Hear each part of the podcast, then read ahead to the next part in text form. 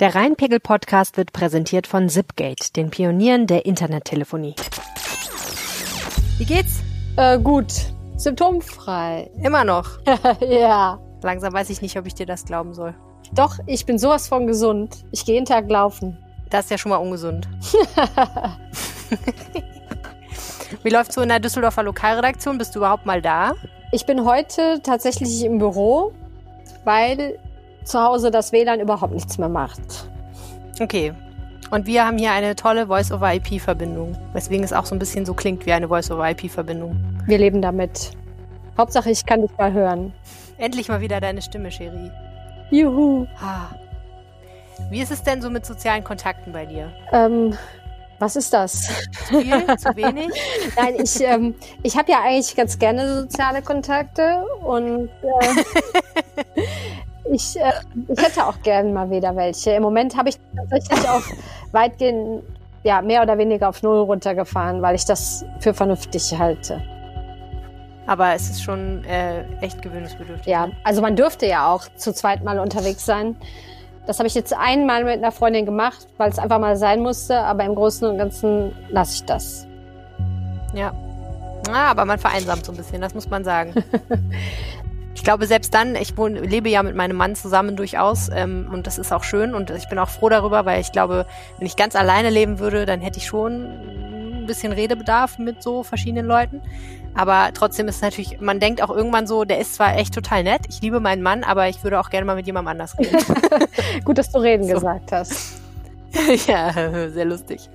Okay, also Corona stellt uns alles, alle vor große Herausforderungen und äh, wir reden jetzt natürlich in diesem Podcast einerseits darüber, was das denn diese Woche so gebracht hat, also Ostern und danach, aber natürlich auch äh, über noch ein paar andere Themen, Gott sei Dank. Juhu.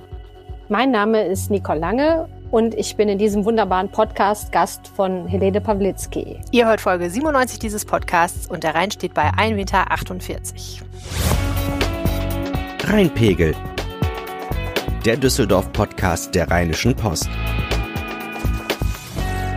Ja, also ich sage es mal so, es ist, es sind merkwürdige Zeiten, in denen wir leben. Und äh, am allermerkwürdigsten war für mich Karfreitag, der im wahrsten Sinne des Wortes Karfreitag war, und zwar mit einem C, weil ich nämlich das erste Mal in meinem Leben im Autokino war, und zwar nicht um mir einen Film anzugucken, sondern um einem, eines, einem Gottesdienst beizuwohnen.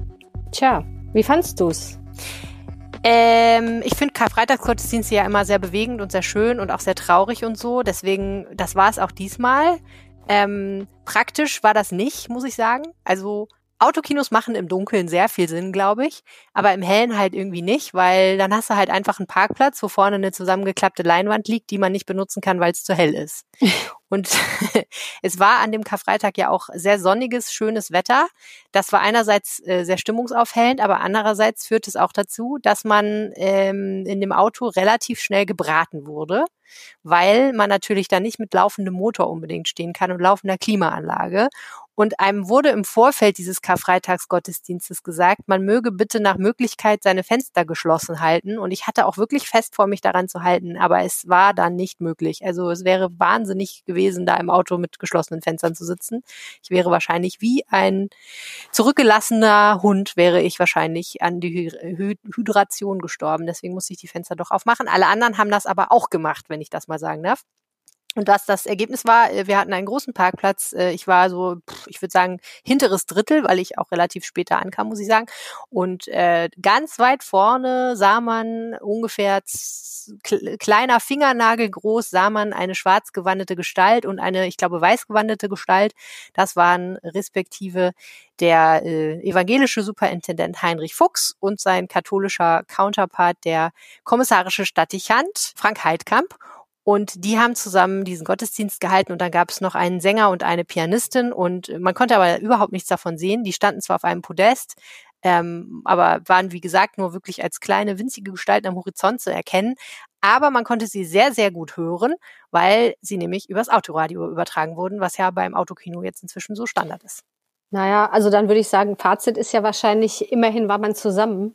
Also das ist ja das dasjenige, ja. was war ja, nicht. aber zumindest konntest du, ich war selber neulich im Autokino und äh, man kann ja die Menschen in den benachbarten Autos sehen. Und das heißt, man, man nimmt so das wahr, stimmt. man ist nicht alleine mit Gott quasi ja. in dem Fall, sondern was ja gruselig sondern, sein kann, sondern man ist wirklich in einer großen Gruppe zusammen, auch wenn man durch ein bisschen Blech getrennt ist. Nee, das stimmt. Und es war auch interessant zu sehen, also es ist auch komisch, wenn du dann im Auto sitzt und so alleine mit dem Radio mitsingst. Ich meine nicht, dass ich das nicht gelegentlich tun würde, auch so, aber wenn du dann so Kirchenlieder mitsingst und äh, normalerweise singst du ja in der Kirche, dann singen ja alle zusammen und so. Und dann habe ich immer nach links und rechts geguckt und geguckt, ob die links und rechts auch schön ordentlich mitsingen. Und dann habe ich festgestellt, der rechts von mir, der ist offensichtlich Katholik, weil der sich die ganze Zeit bekreuzigt hat. Also man fühlte sich schon irgendwie verbunden. Und das Allerwitzigste war, fand ich, ganz am Schluss, hat äh, der Sänger ein sehr schönes Stück nochmal gesungen und ähm, dann haben alle angefangen zu hupen. Also, was in doppelter Hinsicht merkwürdig ist, weil auf, also so ein Hubkonzert, ich weiß nicht, es ist schon witzig, wenn da, da waren viele Autos, also ich denke so 300 oder so werden es gewesen sein, haben gehupt und es war natürlich echt laut und ähm, eigentlich ist Applaus im Gottesdienst ja mehr oder weniger verpönt und ähm, insbesondere am Karfreitag, was ja einfach ein stiller Feiertag ist, so ein Hubkonzert war schon irgendwie komisch, aber auf der anderen Seite war es irgendwie auch äh, passend, weil irgendwie klar war, ähm, man merkte so ein bisschen, fand ich dadurch, oder so habe ich das interpretiert, dass die Leute einfach auch dankbar waren, dass die Kirchen das trotzdem gemacht haben und trotzdem irgendwie einen Weg gefunden haben, was ja wirklich eine sehr kreative Lösung war, um so ein so ein Gottesdienst dann doch durchzuführen. Also das fand ich schon eigentlich auch ganz schön, so muss ich sagen. Klingt gut. Ganz nett. ja. Das Einzige, was mich echt irritiert hat, war, dass da irgendwie so bestimmt 30 Fotografen und Kameraleute rumsprangen zwischen den Autos und filmten und fotografierten, was das Zeug hielt. Das war sehr, sehr merkwürdig. Aber äh, ja. Ist halt sehr aufregend. So ist das halt. so es war super, super aufregend. Der aufregendste Karfreitagsgottesdienst seit langem. ja, Autokino, du warst schon mal da. Was hast du dir angeguckt? Ähm, ich habe mir den Udo Lindenberg-Film angeguckt. Mach dein Ding. Genau. Also den, den ersten Abend im Autokino. Und wie war der Film? Der Film war klasse. Also ich wusste Echt? vorher nicht genau, was ich davon erwarte. Ich finde Udo Lindenberg ja schon irgendwie sehr cool und äh, der hat ja auch ein paar tolle Songs. Aber ich war jetzt nie so ein großer Fan von ihm als Person, obwohl er ja hier in. Düsseldorf auch eine Kultfigur ist wegen seiner Zeit, die er hier gearbeitet hat. Und die, die Düsseldorfer mögen ihn ja auch gerne. Und deswegen ist das ein optimaler Auftaktfilm, der auch mit Düsseldorf viel zu tun hat, der auch teilweise in Düsseldorf gedreht worden ist und auch spielt. Ähm, was auch lustig war, wenn man dann die Szenen auf der Leinwand sah, wo angeblich gerade der Breidenbacher Hof gezeigt wird. Aber wenn man sich ein bisschen auskennt, erkannte man das Foyer der Düsseldorfer Oper wieder. Was ja ehrlich gesagt schon ein Riesenunterschied ist. In der Tat, aber wenn man da so ein paar Tische hinstellt und eindeckt, dann sieht das schon sehr gediegen nach Hotel aus. Verschärft. Ja. Und äh, diese Autokino-Experience, ich meine, das ist ja schon krass, wie mit welcher rasanten Geschwindigkeit die dieses Autokino aus dem Boden gestampft haben, ne? Ja, absolut. Und ich war deswegen auch sehr gespannt, wie professionell oder eben nicht das vielleicht auch abläuft. Und ich war sehr positiv überrascht von den meisten Dingen. Also das war, die Anfahrt hat prima funktioniert, wenn man, wenn man ein bisschen weiß, wie das an der Messe geregelt ist. Denn das kann schon sehr verwirrend sein, wie da die Spuren abgetrennt sind. Und vor mir der Autofahrer hatte auch echte Probleme und hat ein paar Mal angehalten und gezögert, ob er da jetzt wirklich abbiegen soll. Aber die Schilder waren eigentlich gut, man konnte gut dahin finden. Ähm, das Scannen von diesem Ticket durchs geschlossene Autofenster klappt auch total toll. Man bringt das mit, man zeigt das einfach durchs Fenster und es wird äh, gescannt. Ähm, die Plätze sind dann ja ganz gut, also man findet dann schnell irgendwie einen, einen Platz, zu dem man so hingewiesen wird von der Verkehrswacht. Ähm, ich fand die Sicht auch okay, wobei die Reihe vor mir war schon so ein bisschen, dass sie ins Bild ragte. Aber das ist nun mal so. Ja, nicht ganz. Aber ich glaube, das ist einfach so, wenn man ein bisschen näher zusammensteht. Wahrscheinlich hätte man noch ein bisschen mehr Abstand nach vorne und hinten machen müssen, aber das ist dann ja auch irgendwann nicht mehr möglich. Und ähm, ja, also es gibt ja Autokinos, ich erinnere mich dunkel, also festen Autokinos, die länger da sind, äh, dass man da die Autos auf, auf so Minirampen fährt. Also nur so die Vorderreifen, dass das Auto so ganz leicht nach oben gerichtet ist. Dann wäre das wahrscheinlich nicht so. Aber das kannst du natürlich, wenn du so schnell ein Autokino aus dem Boden stampfst, nicht irgendwie organisieren. Aber das Aber es wird ja okay. verlängert, ne? Also vielleicht mhm. machen die das ja noch. Ja, weiß ich nicht. Das ist, das musste, glaube ich, wirklich fest installieren. Aber es war völlig okay. Also ich hatte gute Sicht. Äh, der Ton funktionierte auch bei mir super. Ähm, ich habe auch so eine Snackbox gekauft, schon aus reiner Neugier, wie das dann so ist. Natürlich ähm, hast du das. Äh, die fand ich dann eher so mittel. Also war halt so. Da ist richtig viel. Das musst du mir noch mal erklären. Ich habe nämlich, als ich da war, das, das Schild gesehen. Das gab es natürlich zum Karfreitagsgottesdienst nicht, mhm. obviously. Aber ich habe das Schild gesehen und habe gedacht, äh, äh, also da steht der Preis, ich weiß nicht, 7,50 Euro, 8,50 Euro. Ach, und da sind irgendwie, da sind irgendwie fünf Sachen drin. Ja, man denkt, das ist total super, aber wenn man es auspackt, ist man so ein bisschen bedröppelt, weil ähm, das ist halt so ein normales Sandwich, also wie es hier diese Dreiecks-Sandwich, wo so zwei Stück in so einer in so einer Packung übereinander gequetscht sind, wie man das kennt, auch aus dem Supermarkt. Ja. Ähm, und dann gibt es ein, ein Getränk dazu. Also ich habe eine Cola Light genommen. Ähm, darf man das sagen? Ja, ich habe ja keine Marke genannt. Nee, alles gut. und dann äh, ist eine Tüte Popcorn dabei, ist halt so eine abgepackte Tüte Popcorn, wie man die halt auch überall kaufen kann. Ähm, und dann zwei wirklich sehr kleine Tüten mit äh, Gummibärchen und Nachos.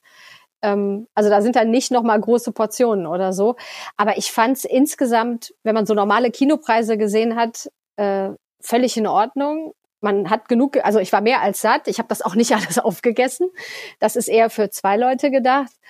Und ähm, es ist ja auch alles hygienisch verpackt. Also es sind ja alles Dinge, die nicht vor Ort irgendwie abgefüllt werden. Und deswegen, ich fand es völlig fair. Und äh, ich würde aber beim nächsten Mal wahrscheinlich trotzdem eher vorher noch beim Pizzaladen vorbeifahren und da irgendwas einsammeln. Ist ja erlaubt. Das ist schon geil, ne? So in, mit einer fetten Pizza ins Autokino ist schon nicht schlecht, muss ich sagen. Gebe ich zu. Ja, das haben neben mir auch Leute gemacht, die hatten so Nudelboxen. Und du so und, neidisch äh, rübergeguckt. Mal beim Asialaden. Ach, ich habe dann, ich habe dann die Tüte ziemlich weitgehend leer gefuttert und dann war das okay. Okay, cool. Also das ist gut. Ähm, eine Frage, die ich noch zum Autokino habe, ist folgende. Ähm, ich weiß nicht, man hat ja wahrscheinlich zumindest in den aktuellen Temperaturen abends nicht die Fenster auf, wenn man da sitzt. Aber was mir halt aufgefallen war, ich hatte ja die Fenster auf und ähm, da gab es Menschen, die hatten offensichtlich irgendwie eine andere Sorte Autoradio als ich, vielleicht keinen UKW-Empfang, sondern irgendwas Digitales. Die waren immer so zwei Sekunden hinterher mit dem Sound, was ultra nervig war am Anfang. Und ich habe dann einfach lauter gemacht, äh, ähm, ehrlich gesagt, und dann hörte ich das nicht mehr. Aber ich habe mich gefragt, ob das nicht irgendwie auch ein Problem ist, wenn Leute irgendwelche anderen Technologien benutzen. Oder ich weiß nicht, ob die das übers Handy gehört haben. Das ist dir aber nicht zufällig auch aufgefallen. Äh, nee, ich hatte das nicht ich würde es, glaube ich, grauenhaft finden, weil die haben ja dann die ganze Zeit den Ton anders als das Bild. Genau. Ja, äh, auch das, ne? Ich meine, das war jetzt in diesem Fall egal, aber äh, bei dem Film würde das ja gar nicht gehen, irgendwie, ne? Ja, ja, eben. Also ich habe es mir jetzt gerade in Bezug auf den Film vorgestellt. Beim Gottesdienst macht es ja nichts, wenn du die Leute eh nicht sehen kannst von weitem. Aber nee, bei einem Film stelle ich mir das furchtbar vor. Hatten wir aber nicht. Also ich konnte in meinem Auto ganz normal alles hören und sehen gleichzeitig. Also Leute, wenn ihr ins Autokino fahrt, bitte herzlich mit einem funktionierenden UKW-Radio. Sonst ist es schwierig. Aber totale Empfehlung. Ist wirklich super und bleibt auch noch wahrscheinlich, bis die normalen Kinos wieder aufmachen. Cool. Okay, an dieser Stelle gibt es eine kurze Botschaft von unserem Sponsor und gleich geht's hier weiter. Wir möchten euch gerne noch unseren Partner Zipgate vorstellen. Zipgate ist seit 16 Jahren in Düsseldorf zu Hause. Über 180 Kolleginnen im Medienhafen bauen digitale Produkte, mit denen mehrere hunderttausend Kunden täglich telefonieren. Man könnte also behaupten, Zipgate hackt die Telefonie für zu Hause, unterwegs und das Büro. Und das ist natürlich gerade jetzt in Corona-Zeiten, in der das Zuhause bei ganz vielen Leuten zum Büro wird, super hilfreich. Denn ganz viele von uns müssen aktuell ihren Arbeitsplatz ganz schnell und unkompliziert ins Homeoffice verlegen und mit Zipgate geht das ziemlich einfach. Ganz ohne zusätzliche Anschaffung, also man muss zum Beispiel keine neuen Telefonapparate kaufen. Man kann direkt auf seiner gewohnten Büro-Rufnummer erreichbar bleiben und das sogar mobil auf dem Handy. Wie das funktioniert, erfahrt ihr auf zipgateteam.de slash homeoffice. Ein anderes Event, was den Düsseldorfern extrem am Herzen liegt und was heftig in Gefahr ist, wie auch natürlich viele andere Veranstaltungen, ist die Rheinkirmes, die ja eigentlich Mitte Juli normalerweise stattfindet. Das Schützenfest der St. Sebastianer Schützen. Klar ist, bis zum 31. August darf es in Deutschland ja keine Großveranstaltungen geben. Das bedeutet, die Rheinkirmes so, wie sie eigentlich normalerweise ist, wird es auf jeden Fall nicht geben. Was ist denn jetzt der Stand? Äh, wie geht's weiter? Wird die einfach abgesagt oder was sagen da die entsprechenden Verantwortlichen? Ja, das ist ganz interessant. Also ähm, eigentlich würde man ja sofort gedacht haben, äh, damit ist aus für die Rheinkirmes. Ganz so einfach ist es aber aus Sicht vieler Beteiligter dann doch nicht, weil die hängen natürlich sehr an ihrem Event und überlegen jetzt, solange noch nicht ganz klar ist, unter welchen Bedingungen bis dahin was passieren darf und was nicht, ob man nicht irgendwie eine andere Variante von Feier findet, die man dann trotzdem machen kann. Also sprich, es ist ja noch nicht genau klar, was bedeutet Großveranstaltung in dieser Definition. Also was genau ist bis zum 31. August verboten und was ist vielleicht trotzdem erlaubt. Und ähm, das heißt, die Schausteller überlegen jetzt, wenn dann klar ist, was dürfen wir vielleicht, dann schauen die, ob die die Kirmes so anpassen können, dass sie sie trotzdem veranstalten können. Vielleicht in Form eines, naja, sie haben es mal Freizeitpark genannt, also dass man irgendwie schaut, man sucht sich ein anderes Gelände, ein Gelände, das man vielleicht verschließen kann, so dass man genau kontrollieren kann, wie viele Leute gehen aufs Gelände und wie viele gehen wieder raus, so dass man eine genaue Zahl hat, wie viele Leute sind drauf und dass man vielleicht die Sachen noch weiter auseinanderziehen kann, also dass man noch ein bisschen anders äh, mit Abständen agieren kann. Das Messegelände ist da zum Beispiel im Gespräch als Möglichkeit, dass man dahin ausweichen könnte. Ähm, ich habe keine Ahnung, wie realistisch das ist, ob das funktionieren kann. Ähm, ich habe auch ärge Zweifel, ehrlich gesagt, dass das funktioniert, aber ähm, ich mag da jetzt auch nicht so den Pessimisten geben. Vielleicht finden die ja noch ein paar sehr schlaue Ideen. Allerdings, wie gesagt, das ist, ähm, ich glaube, dass das sehr schwer ist, weil die Kirmes du bist ja selber unsere Kirmes-Star-Reporterin mhm. gewesen über Jahre. Und ich weiß Nur nicht. Kirmes-Reporterin, nicht Kirmes-Star-Reporterin. ich weiß nicht, wie du. Kirmes-Star-Reporterin war Laura Ime, denn die war ja diejenige, die auf die Fahrgeschäfte gegangen ist, was ich mir immer gekniffen habe. Insofern kann ich das wirklich nicht für mich beantworten. ihr wart super. Und ähm, ich weiß nicht, wie ihr das so erlebt habt, aber mein Gefühl ist, Kirmes ist für den Düsseldorfer ja nicht nur höher, schneller, weiter, also außer vielleicht für Laura, ähm, mit den Fahrgeschäften, sondern Kirmes ist ja auch so ein bisschen Zusammensein, Party, Fest. Und das heißt, das kannst du ja dann eigentlich gar nicht mehr machen. Also wenn du dann über Abstände reden musst und darüber, wie du das alles ermöglichst, dann heißt das ja wahrscheinlich auch, dass die Kirmes ähm, deutlich einsamer oder deutlich weniger gesellig wäre. Und ob das noch eine Kirmes ist, ah. Ja, ja, das ist die Frage. Also es ist ja sowieso total spannend, von welcher Seite man es betrachtet, weil das Witzige an der Kirmes fand ich ja, du hast ja in beiden Fällen recht. Also auf der einen Seite gibt's Leute, die gehen da wegen höher, schneller weiterhin. Ne? Also die jungen Leute gehen in erster Linie hin, weil sie die krassen Fahrgeschäfte wollen und weil sie einfach ne, auch äh, sich betrinken wollen und Quatsch essen wollen und einfach mega viel Trubel lieben und die Lautstärke und die Lichter und so. Also das ist, glaube ich, das, was die da suchen. Und dann hast du die älteren Leute, die auch immer noch gerne auf die Kirmes gehen, aber sagen, mich bringen ehrlich gesagt keine zehn Pferde auf diese krassen Fahrgeschäfte. Aber ich sitze total gern mit meinen Freunden in den, in den Bierzelten. Ne? Ähm, ich ich tanze vielleicht auch mal. Äh, es gibt ja dann auch ein bisschen ruhigere Ecken, wo man ein Weinchen trinken konnte in den letzten Jahren. Also einmal dann gibt's die, ne, die sagen, oh, ich, ich gehe da mal drüber und äh, mach vielleicht, was weiß ich, ich werfe vielleicht mal ein paar Bälle oder, oder mach ein bisschen Entenangeln, was Lustiges. Dann gibt's Familien, die sagen, wir gehen da nachmittags hin mit unseren Kids und wollen die vor allen Dingen unterhalten. Und dann gibt's da immer noch auch die Schützen, denn ursprünglich ist das ganze Jahr und immer noch auch ein Schützenfest. Und äh, dann gibt's diese Ecke auf, dem, auf der Rheinkirmes, wo die eben ihr Festzelt haben mit einer großen Wiese, wo dann eben auch die Schießwettbewerbe stattfinden. Und ähm, das ist halt so ein bisschen die Frage. Also ich kann mir halt überhaupt nicht vorstellen, dass es gar keine Sorte, irgendeine Sorte Rheinkirmes slash Schützenfest geben wird. Ähm, wenn das möglich ist, werden sicherlich die Sebastianer irgendwie ihr Schützenfest durchführen. Und ehrlicherweise muss man sagen, wenn man weiß, wie das da ist, prinzipiell kann man da schon sich was vorstellen, glaube ich, weil zumindest der Teil, der dann oft im Freien gemacht wird, wenn das Wetter stimmt, da ist eigentlich schon, da kannst du relativ gut Abstand halten, prinzipiell ist halt die Frage, ob das dann erlaubt ist. Ne? Also ob, ob Leute, also ob da irgendwie mehrere hundert Leute auf einer Wiese zusammenkommen und Bierchen trinken dürfen oder ob das auch gar nicht geht, ob das auch unter eine Großveranstaltung fällt, die verboten ist. Aber solange die nicht alle irgendwie auf 90 Zentimeter Entfernung in einem Festzelt hocken, geht das natürlich schon. Es wäre nur halt eine ganz andere Veranstaltung. Und dann ist die Frage, wie ist das mit den ganzen Fahrgeschäften und Buden? Also das eine ist ja zu sagen, wir haben einen, wir haben eine, einen großen, eine große Veranstaltungsfläche, vielleicht noch größer als die Rheinwiesen und wir lassen nur eine bestimmte Anzahl von Leuten rein. Aber trotzdem kannst du natürlich nicht verhindern, dass diese Leute auf Tuchfühlung gehen einerseits wenn die zum Beispiel irgendwie in Schlangen zusammenstehen und andererseits fassen die einfach auch, glaube ich, sehr viel Zeug an. Also ne, wenn du dich jetzt, sagen wir mal, in so ein, in so ein Autoscooter setzt oder in irgend so ähnliches Fahrgeschäft, das würde ja im Prinzip bedeuten, dass man jedes Mal, wenn jemand aussteigt, dieses Ding desinfizieren muss. Und da ist natürlich so ein bisschen die Frage, lohnt sich dann der Aufwand noch? Die Pausen zwischen den einzelnen Runden wären sehr viel größer.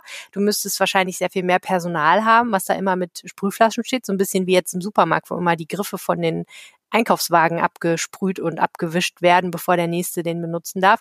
Und ich habe keine Ahnung, wie das mit Schaustellern ist. Das werden die sicherlich sehr hart durchkalkulieren, ob sie dann mit der Zahl von Fahrten, die sie überhaupt noch durchführen können und mit der Anzahl von Leuten, die dann da sein können, ob sie dann überhaupt noch auf Werte kommen, dass sich das lohnt. Denn das ist ja auch klar, in der Regel funktioniert das Schaustellergeschäft, soweit ich weiß, so, dass die halt sehr versuchen, natürlich von Veranstaltung zu Veranstaltung zu planen und sehr genau kalkulieren, was kann ich da einnehmen das hat auch mit Wetter und Standort und, und sicherlich auch äh, damit zu tun, an welchem, in welcher Stadt man gerade ist. Ne? Es kann gut sein, dass die Leute in Düsseldorf zum Beispiel mehr Geld ausgeben als jetzt vielleicht in anderen Städten oder von mir aus zum Beispiel in Ostdeutschland, wo generell die Preise normalerweise auch andere sind. Und ähm, viele von denen haben sich ihre Fahrgeschäfte ja auch ähm, auf Kredit gekauft, weil die natürlich sehr, sehr teuer sind. Also teilweise kosten die Millionen. Und wenn die nicht abbezahlt sind, müssen die einfach auch rechnen, dass sie irgendwie Kredite bedienen müssen. Und da müssen sie wirklich knallhart sein, glaube ich, und sagen, lohnt sich das für uns, der Aufwand überhaupt? Weil aus reiner Menschenliebe allein ähm, lohnt sich das natürlich tendenziell eher nicht. Also da als Schausteller aufzustehen und zu sagen, wir stellen jetzt hier halt trotzdem die wilde Maus hin oder äh, das Riesenrad, wenn wir wissen, äh, das wird für uns letztendlich ein Minusgeschäft. Das kann ich mir nicht vorstellen, dass sie das machen. Aber es ist super spannend auf jeden Fall. Ja, würde ich dir total beipflichten. Also ich wollte jetzt nicht, ich wollte jetzt nicht so äh, heftig als Bedenkenträger auftreten. Aber du gibst, also eigentlich ist das genau das, was ich auch befürchte. Also, dass es einfach sich nicht mehr rechnet. Und so sehr wir den Schaustellern gönnen, dass sie trotzdem auch noch zu ihren Einnahmen kommen, denn für die ist das ja eine Katastrophe, wenn sie im Grunde eine ganze Kirmessaison verlieren. Ähm, also natürlich wäre denen sehr, sehr zu wünschen, dass sie einen Weg finden, wie sie das äh, hinbekommen können. Aber natürlich, wenn sie alle Regelungen so machen, dass sie die Leute damit schützen und äh, die entsprechenden Abstände alles einkalkulieren und alles sicherstellen und alle Hygienemaßnahmen, dann wird das für die so teuer und so komplex, dass ich mir vorstellen könnte, dass die sagen, ja, okay, aber dann können wir es auch gleich lassen. Ja, Klar ist, Oberbürgermeister Thomas Geisel hat gesagt, alles, was irgendwie geht, machen wir möglich. Also das, was rechtlich irgendwie funktionieren kann. Wir sind für alle Vorschläge offen und ich glaube, das ist auch politisch eine schlaue Sache, denn ich glaube, das würden die Leute wirklich sehr übel nehmen, wenn die Politik dann da irgendwie dazwischen grätscht und sagt, nee, da sind wir aber lieber vorsichtig. Äh, ne? Also das muss man, glaube ich, wirklich bedenken, dass die Rheinkirmes den Leuten doch dann sehr heilig ist auch. Da bin ich mir aber ehrlich gesagt noch nicht mal sicher, weil ich glaube, dass die Meinungen da sehr geteilt sind. Denn es gibt ja auch immer Leute, und man kann ja zumindest verstehen, was die meinen, die sagen, gut, aber wenn wir jetzt schon irgendwie so strikt für einige Zeit auf alles Mögliche verzichten, dann ziehen wir es doch lieber auch wirklich strikt durch und versuchen nicht lauter Ausnahmen zu machen und irgendwo überall so ein bisschen Schleichwege zu finden, äh, weil dann besteht natürlich die Gefahr, dass wir irgendwann dann wieder zurückfallen und dann nochmal neu anfangen müssen. Ähm, und dass sie dann zum Beispiel, also ich glaube, ich habe schon auch Leute gehört, die gesagt haben, dann lassen wir doch dieses Jahr die ganzen Sachen sein, dann gibt es eben dieses Jahr einfach nichts mehr. Und dafür starten wir dann nächstes Jahr total glücklich wieder durch. Also kann man durchaus auch so sehen. Aber ja, die Mehrheit der Düsseldorfer möchte, glaube ich, irgendwie eine Kirmes haben. Okay. Lass uns doch mal über das Karschhaus reden. Das ist ja auch so ein bisschen so eine never-ending Story, habe ich das Gefühl. Wobei es zeichnet sich ja langsam ab, dass das Ganze irgendwie mal langsam zu irgendwelchen Sorten Ergebnissen führt. Kannst du mal ganz von vorne erklären, äh, was da jetzt gerade der Status ist und wie es weitergehen soll und was da überhaupt passiert? Ich habe ehrlich gesagt den Überblick ein bisschen verloren. Der letzte Stand ist ja, also zuletzt, bevor es dann schließen musste, äh, befand sich darin ja noch so eine Art Outlet, also nicht mehr das offizielle, das da vorher einige Zeit drin war, nämlich das berühmte Sex of Fifth. Ähm, sondern da hatten ja zum Schluss, äh, war das im Grunde so eine äh, Sonderverkaufsfläche von, von Kaufhof, ähm, weil das ja zum gleichen Unternehmen gehört. Und jetzt ist einfach die Frage, was kann mit dieser Fläche passieren? Und der Eigentümer, das Unternehmen Signa, hat eigentlich relativ klar gesagt, wir möchten da gerne ein Kaufhaus des Westens, ein KDW einrichten, also ein ziemlich schickes Kaufhauskonzept, äh, das wahrscheinlich sehr gut in, äh, nach Düsseldorf in die Innenstadt passen würde. Und wir haben aber eine klare Idee davon, wie das dann aussehen sollte und haben dann auch entsprechende erste Pläne dafür vorgelegt. Und die haben in Düsseldorf einen ziemlich Sturm ausgelöst. Äh, ja, eine, einige fanden es auch toll, weil es architektonisch schon alles ziemlich schön aussieht. Aber es hat halt einen sehr markanten Eingang ins Untergeschoss des Kaufhauses. Und ähm, der ist schon sehr breit. Also es ist so eine Art breite Treppe hinunter ins Untergeschoss dieses Kaufhauses, die natürlich so einen Teil des Platzes dann auch einnimmt.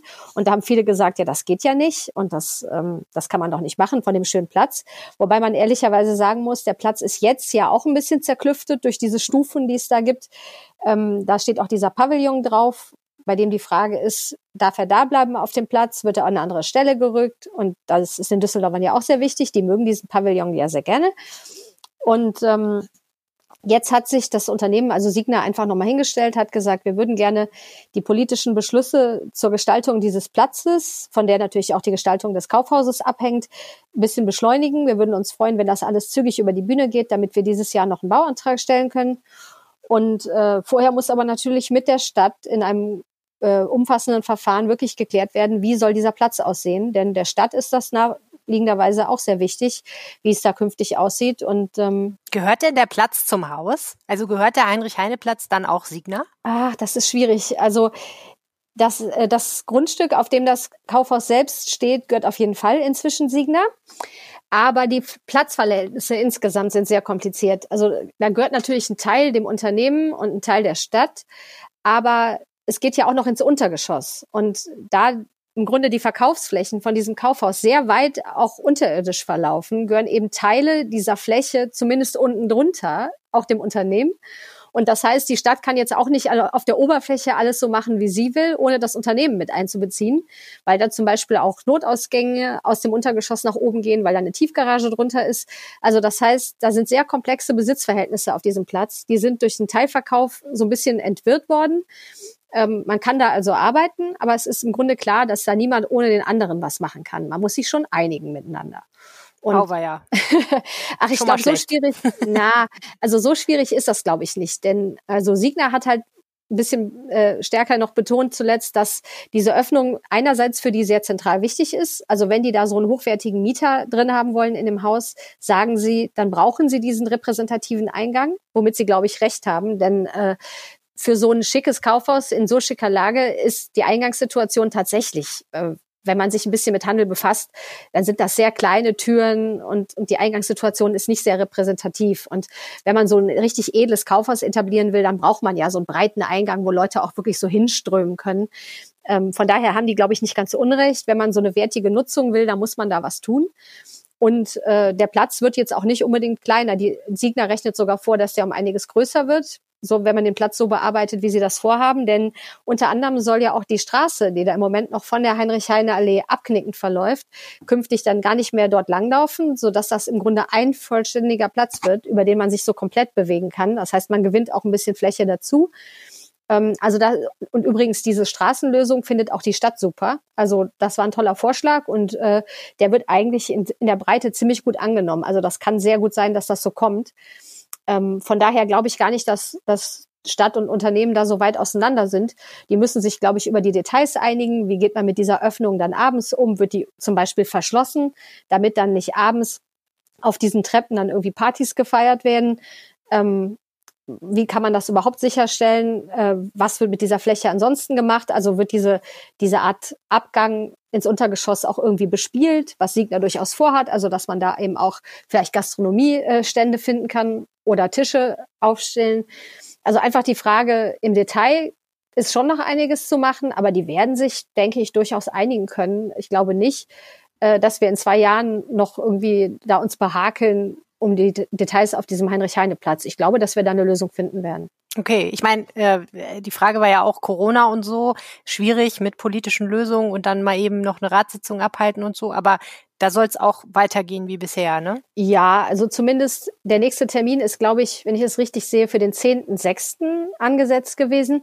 Und äh, da ja jetzt auch erste andere politische Sitzungen wieder stattfinden, kann ich mir vorstellen, dass dieser Workshop am 10.6. dann auch in einem größeren Raum, wo man ein bisschen mit Abstand sitzen kann, durchaus stattfinden kann.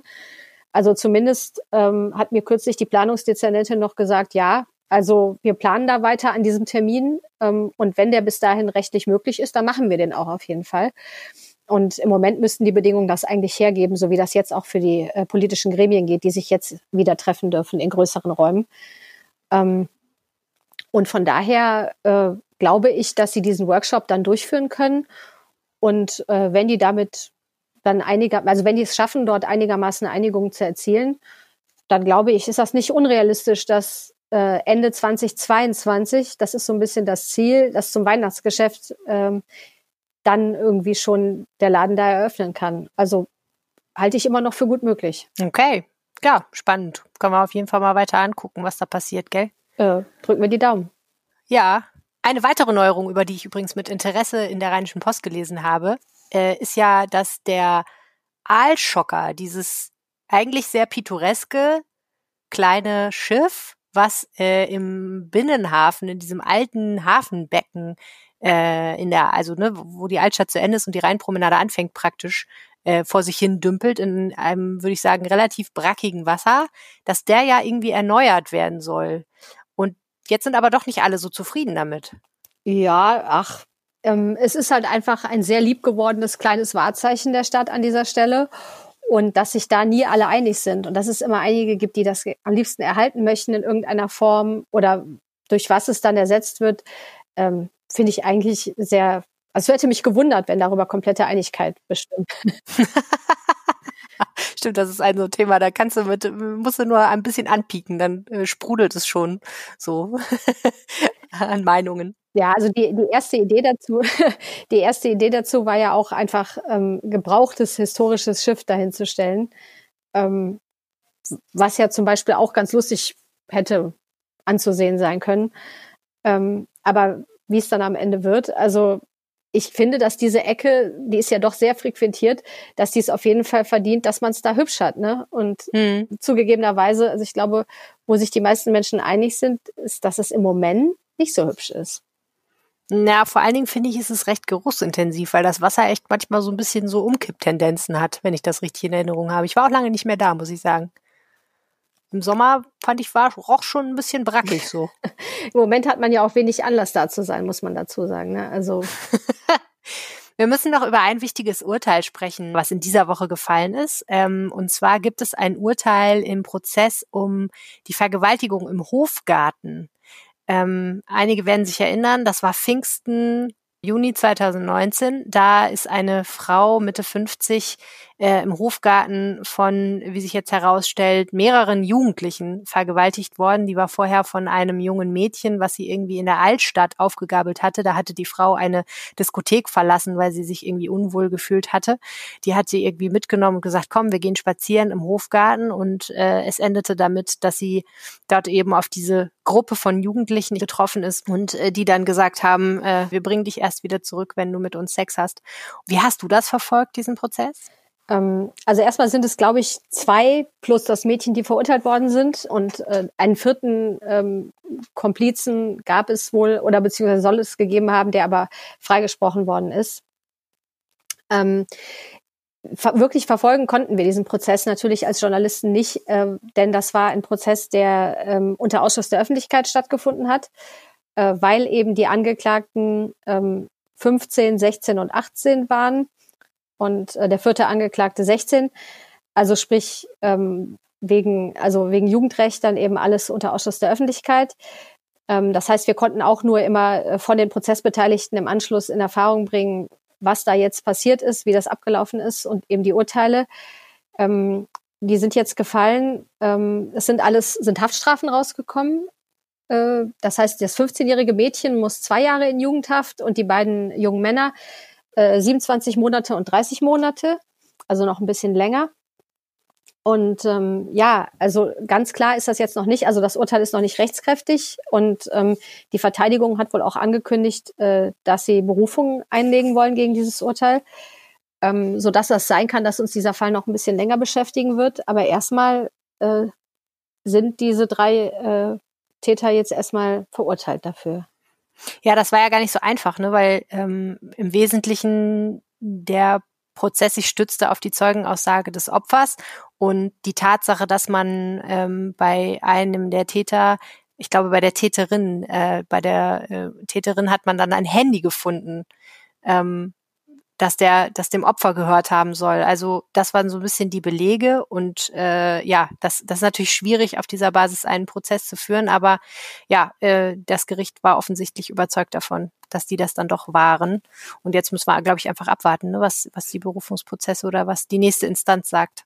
Ja, also ganz leicht ist es tatsächlich nicht, weil es, weil es eben so ist, dass, ähm, dass die jungen Männer bestritten haben, dass es da eine Vergewaltigung gegeben hat. Die haben ausgesagt, dass, ähm, dass die Frau freiwillig äh, mit ihnen Sex gehabt hätte.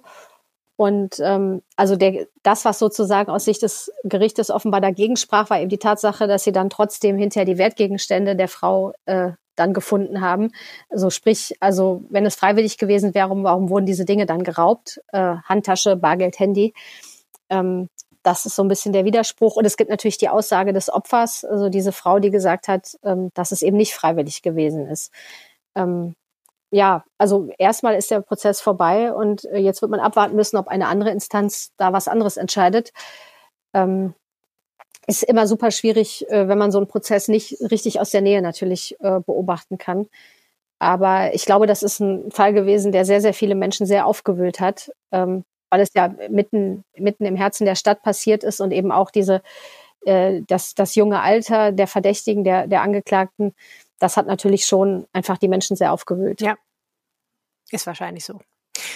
Okay, zum Abschluss dieser Episode haben wir noch das Wetter vom Wetterstruxi für euch. Ja, hallo und herzlich willkommen zum Wochenendwetter vom Wetterstruxi. Ich melde mich mal wieder bei euch und wir blicken gemeinsam auf das äh, Wetter für das kommende Wochenende. Und da sieht es im Moment so aus, dass wir am Freitag durchaus sonnige Momente haben. Zum Nachmittag könnten die Wolken dann wieder etwas kompakter werden, aber im Großen und Ganzen ist es ein sehr freundlicher Tag mit bis zu 21 Grad.